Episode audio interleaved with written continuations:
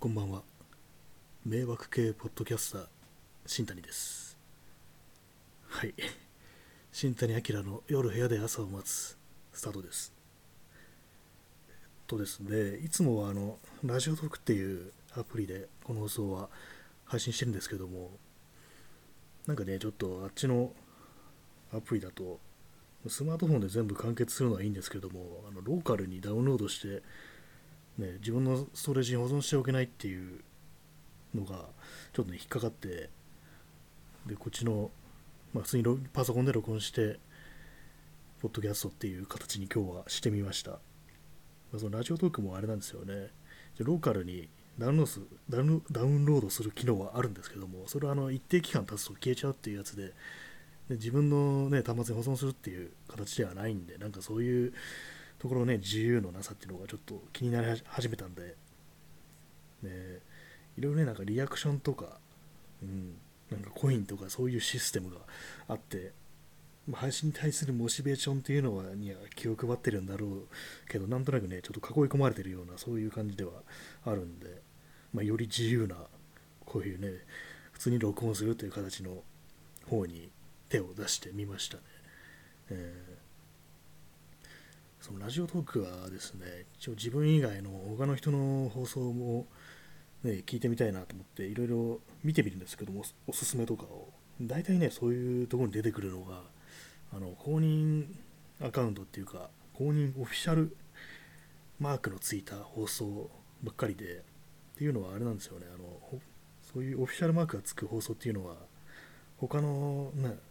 ツイッターとかである程度影響力があるフォロワーがある人だとか、ある程度こう再生数が多いとか、リアクション数が多いとか、そういうような成績でもって決められるみたいなんですけども、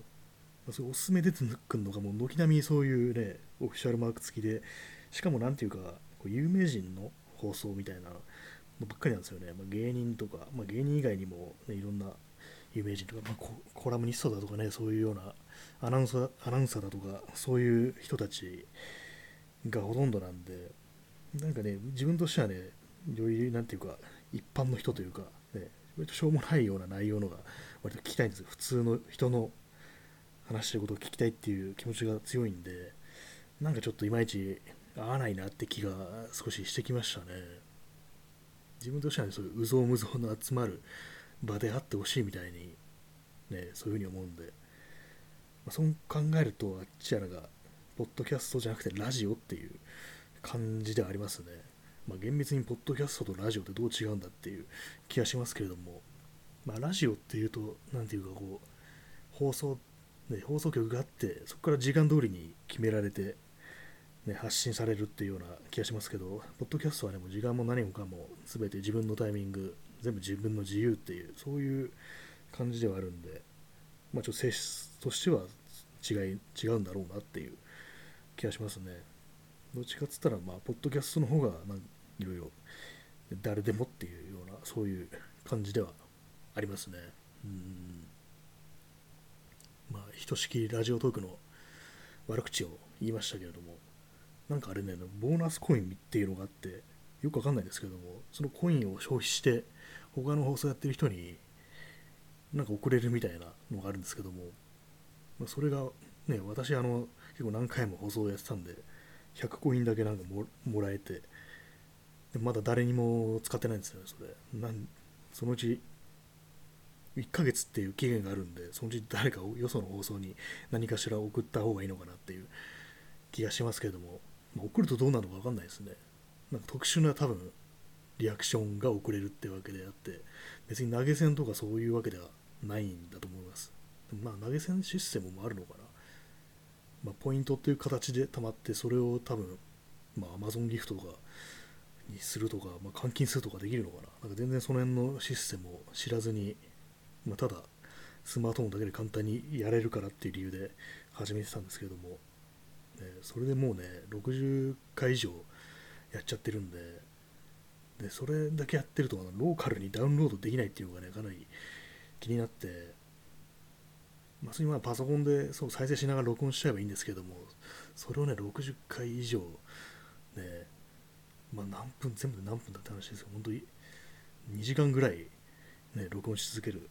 あ、でもそう言ったらそんな大したことないような気がしてきましたね。ラジオトークは1回12分という制限があるんで、まあ、それを60回ぐらい、まあ、めんどくさいには変わらないですけれどもね、うんまあ、そのうちちょっと保存しておこうかなっていう、自分のそうそんな風に思ってますね。えー、今日はですね、あの私はですねあの、こういうポッドキャストで喋るときにメモを書いてあるんですよね。こういう話をしようみたいな。一応ね、結構あるんですけども、うん、かなり断片的でね、いざね、今こうメモ帳、メモを見ながら話してるんですけども、ずらっと並んでるものの中からどれを話せばいいんだよみたいな感じで結構混乱しながら今見てますね。で、その中ちょっと一つ拾って、このまあ、このポッドキャストってものは何なんだっていう話で、まあ、アメリカではあの結構ポッドキャストっていうのは普通に普及しているというか、皆さん普通に聞いておられるようで、っていうのも、もともとアメリカのオーディオブックっていう、ま、本の朗読っていう音源の配布っていうのがすごく普及してたみたいで、そこからスムーズにあのポッドキャストっていうものに移行したっていうことらしいですね。なんで皆さんこう、ポッドキャストってもう普通に聞くのかっていうと、どこで聞くかっていうと、あの通勤時間に車の中で聞くっていうそういう人がかなり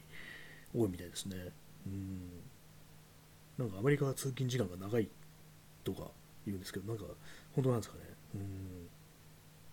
ん。確かにねポッドキャストってそんなにクソ長いってわけでもないから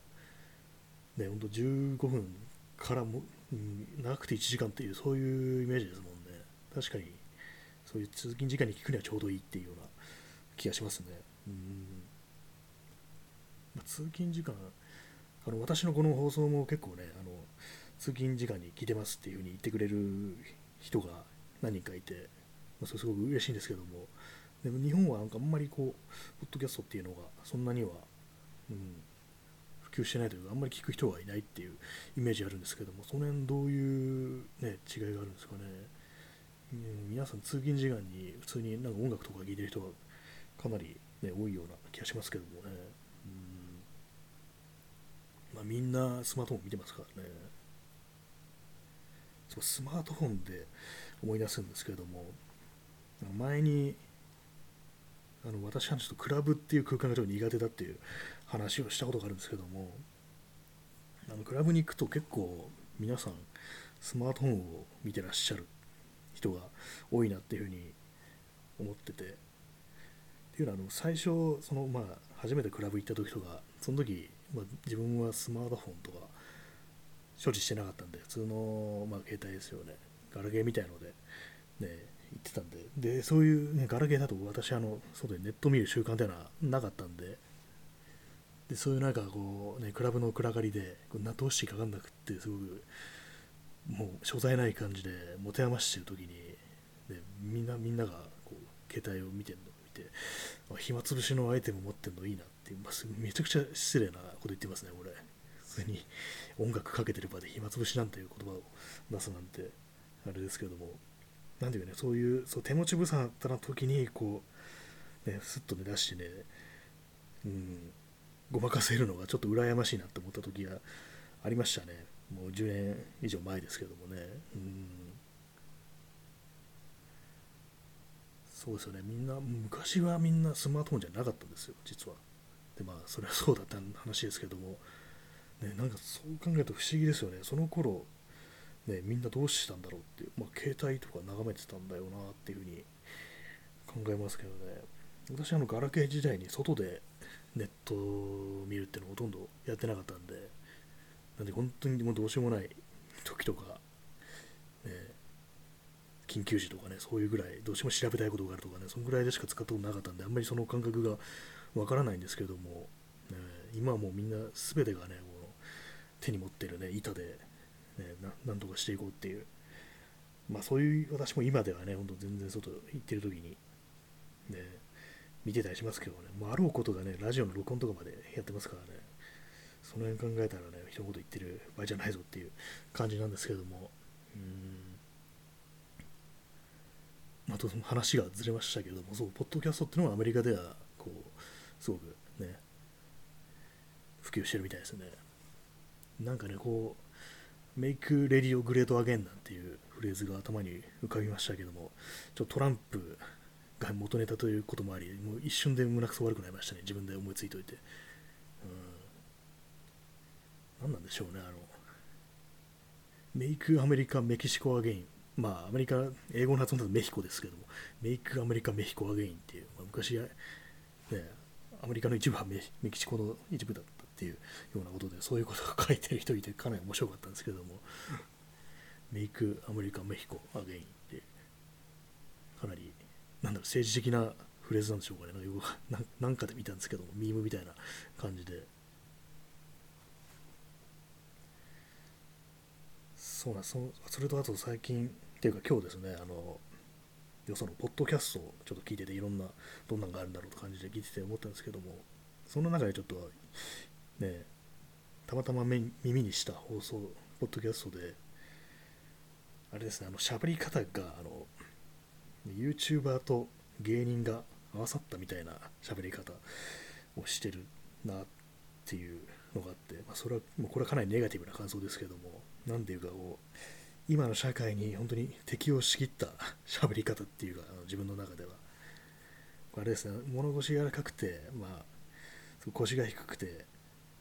そういう感じでまあ一見こうまあ愛想のいい感じだけどあんまりこう人の話を聞いてないようなタイプのしゃべりっていうかなんかねそういうね本当に今の時代ですっていうような喋り方を聞いてたらなんかねちょっとしんどくなってきてね。うん。まあ、でもね、そういうふうに、ね、自分が人のことを思ってますけども、この自分まず自分の振り返自分を振り返ってね、この喋り方、客観的に聞いたらどうなんだろうっていう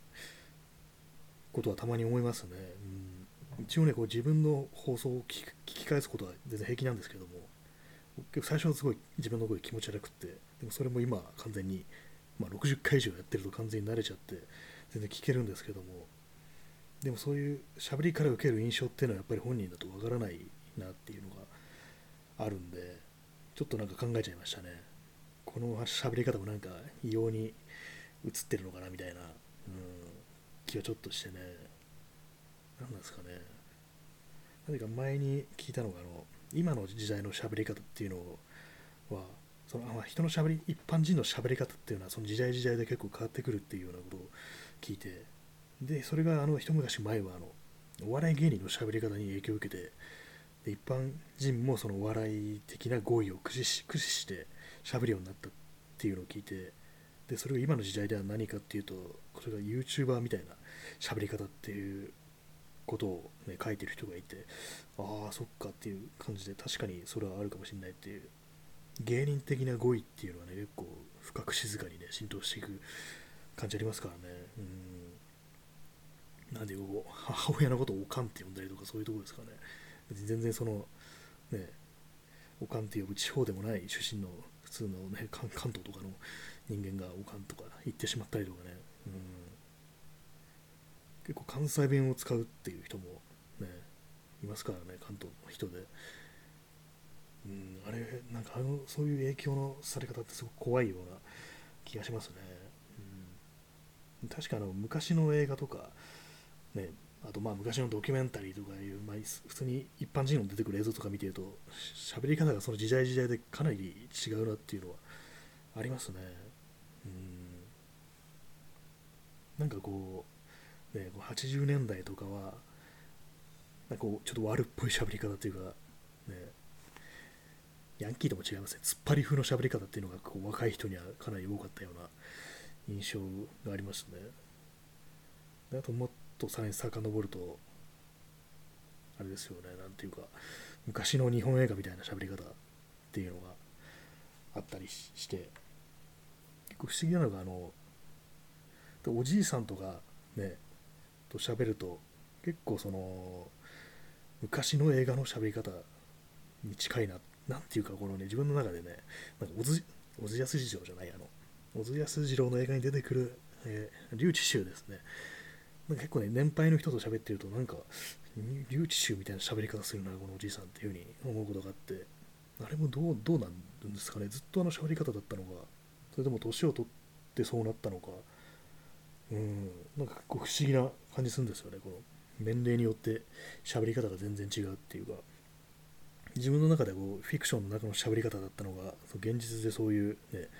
留置臭みたいな喋り方をするおじいさんがいるっていう、ね、なるとね、なんか変な感じがして、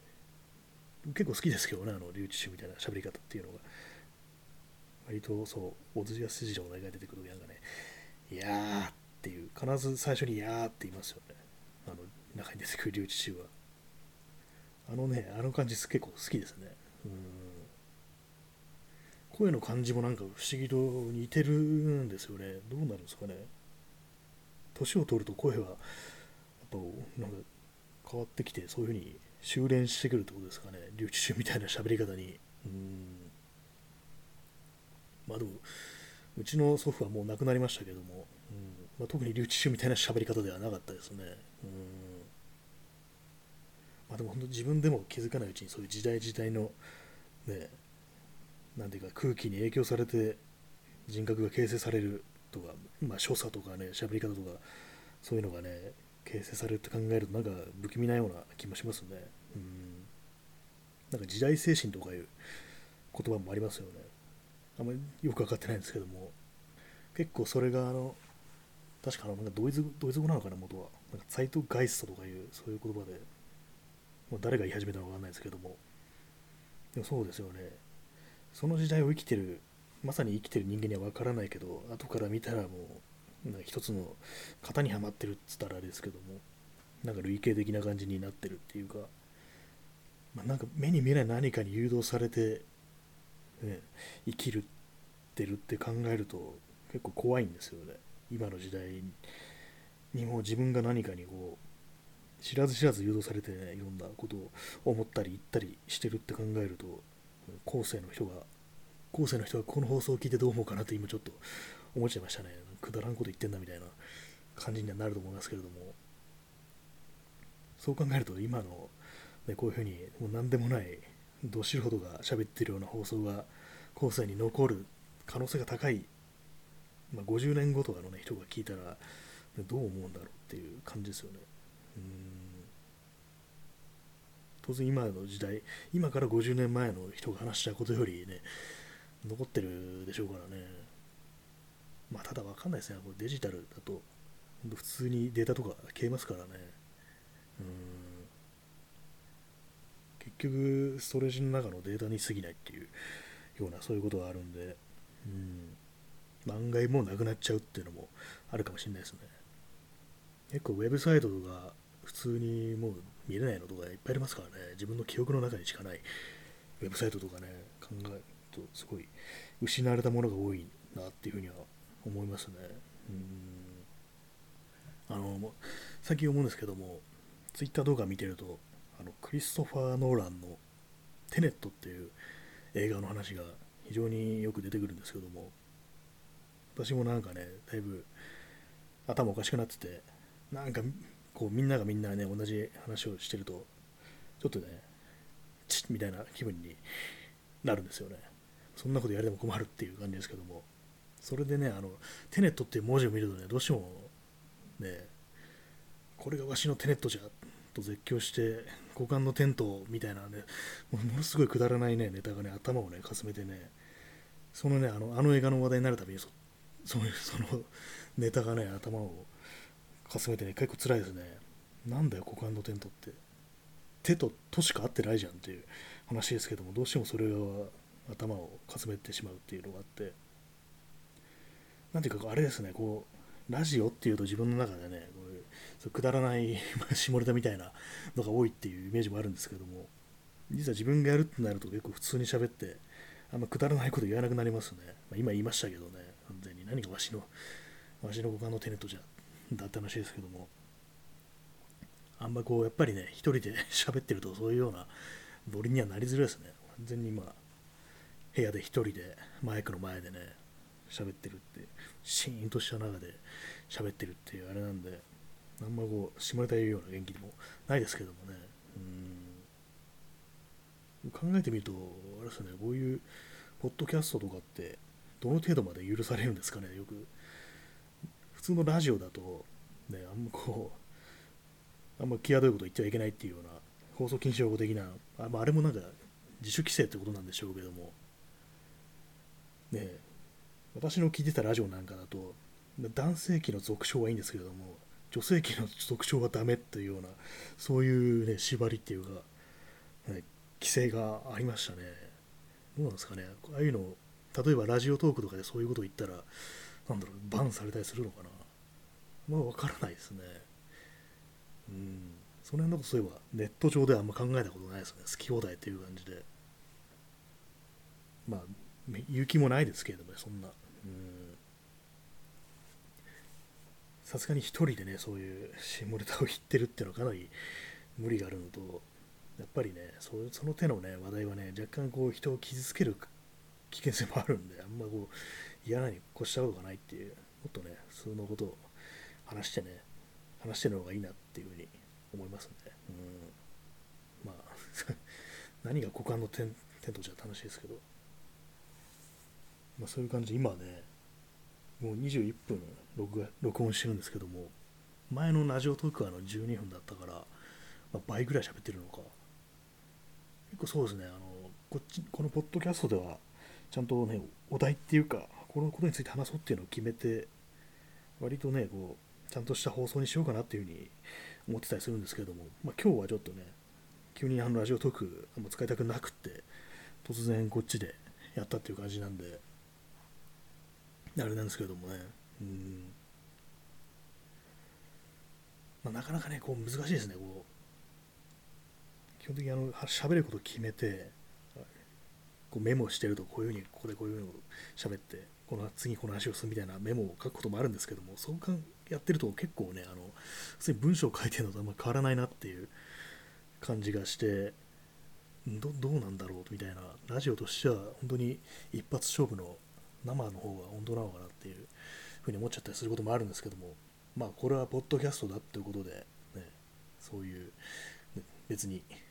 自由なんだから何をどういうふうにしてもいいっていうふうに思って、そういうふうにやっていこうかなと思いますけども、なかなかね、こう、取っかかりみたいに、まあ、この話題について話そうっていうふうに思うんですけども、それをね、ちゃんと筋道立てて話すっていうのはね、結構、まあ、喋るというより、まあ、文章みたいな面側面が強い、論理的なね、側面が強いというか、もうメンタルの面ですよね。そっちのね、傾向が強いというか、でこの喋るっていう行為はどっちかって言ったら肉体的な、フィジカルな側面があるってことで、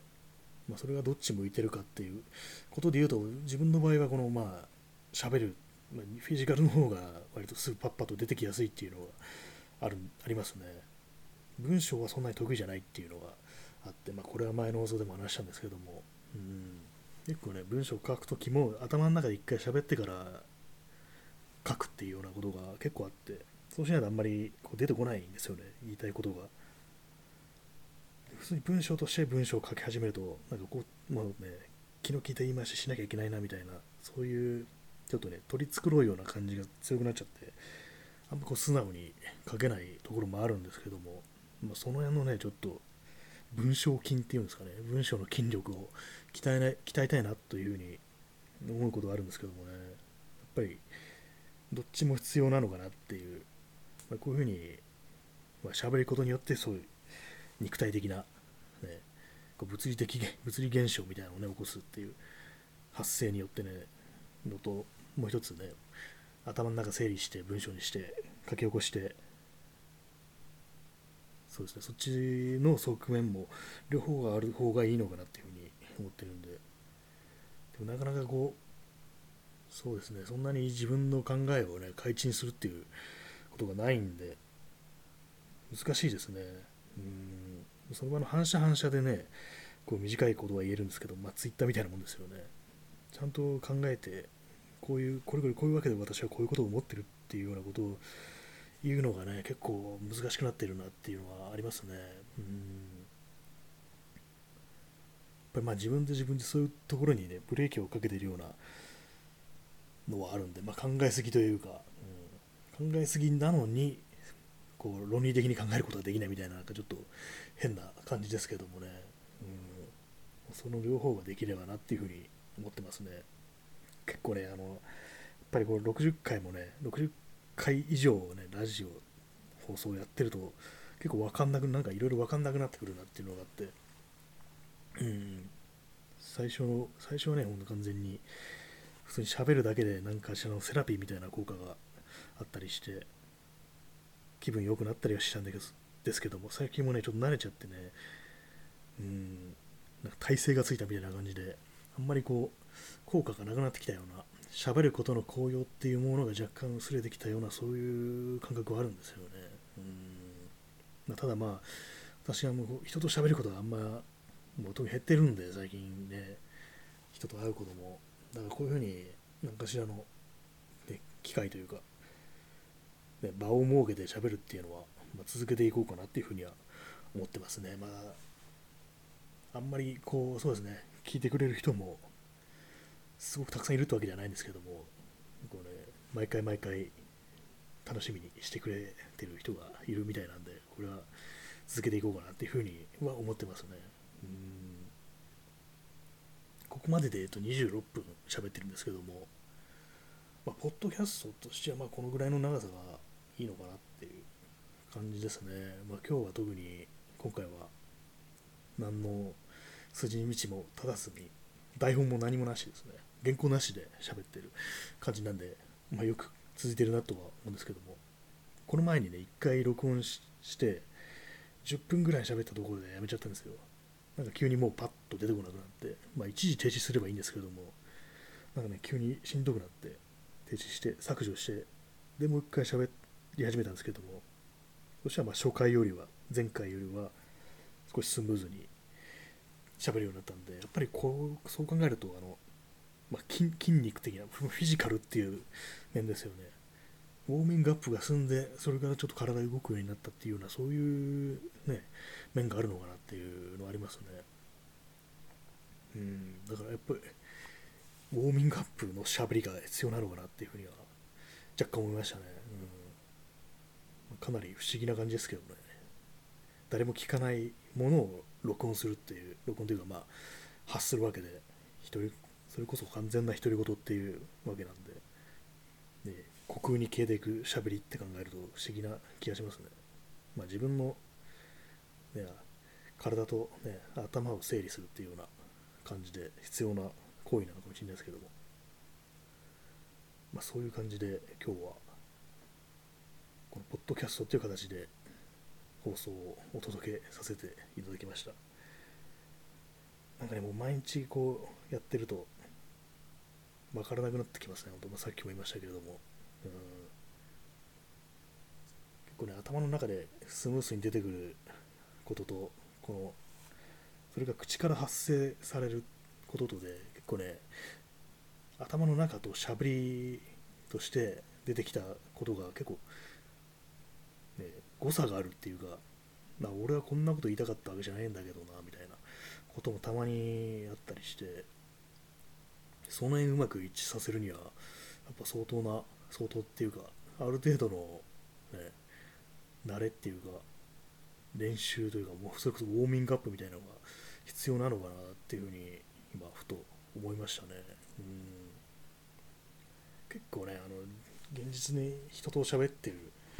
時もですねなんかあなんかこれは今俺の言いたいことじゃないっていうふうに頭では思ってるんですけどもなんか口に声としては出しちゃうみたいな